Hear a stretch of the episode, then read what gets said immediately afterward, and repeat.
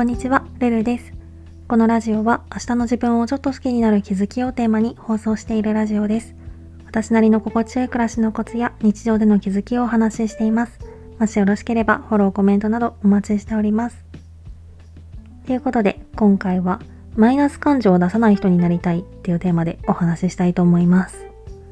だいぶ遅くなってしまったんですけど、明けましておめでとうございます。とか言って、年明け一回普通に配信してるんですけど、放送内で挨拶をしそびれてしまったので、改めてということで、今年もよろしくお願いします。なんか、せっかく新しい年が始まったにもかかわらず、個人的にはちょっとあんまりいいスタートダッシュ切れてなくって、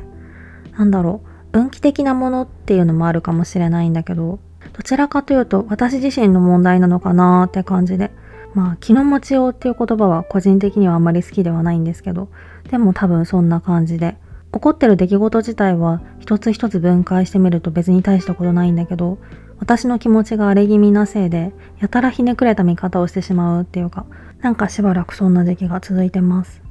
で、こういう時期、普段は心の中ではもちろん散々暴言を吐きながらも、あくまで表向きでは平静を装うことができてるんですけど、たまにあるめちゃくちゃコンディションの悪い日、なんて言えばいいんだろう。おそらくホルモンバランスとかの影響で、そもそも体的に、なんかシステム的に感情のバランスが崩れている上に、運気的にもバランスが乱れていて、絶妙に神経を逆なでされたり、感情がぐらつくような出来事が重なる、なんか地獄みたいなタイミングがたまにあるんですよね。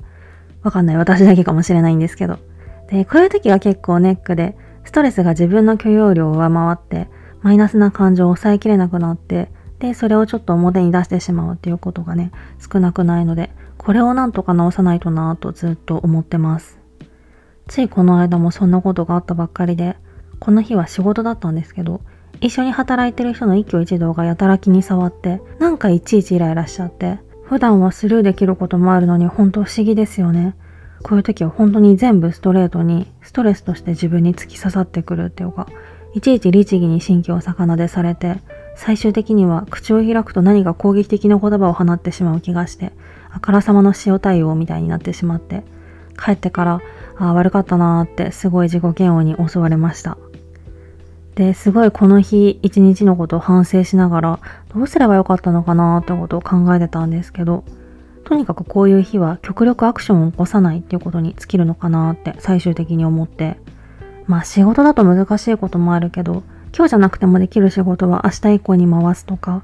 会話にしても話さなくていいことは話さないとか、この日がね、まさにそうだったんですよね。なんかイライラしてるのに、プラスアルファの会話をしてしまったがばっかりにさらにダメージを食らうみたいな、ちょっと伝わるかなわかんないんですけど、なんかそういうことがあったので、被害を最小限に抑える工夫っていうのは必要なのかなって思いました。まあこれ前にも似たようなことどこかで喋ってるかもしれないけど、だとしたら進歩がないなって感じなんですけど、また改めてピリピリしちゃうときは下手に動かないっていうことを意識して生活してみようかなと思います。本当はイライラしてる時も表面上は何事もないみたいな感じでニコニコできたら最高なんですけどね。私にはちょっとまだそれは難しいので、まずはイライラしてることをうまく隠し通すこと、ポーカーフェイスぐらいでカバーできるようにコントロールできるストレスはコントロールしていこうかなと思います。今回はそんな感じです。レターでの質問、感想も絶賛募集中ですので、ぜひお気軽にいただけたら嬉しいです。それではまた次の放送でお会いしましょう。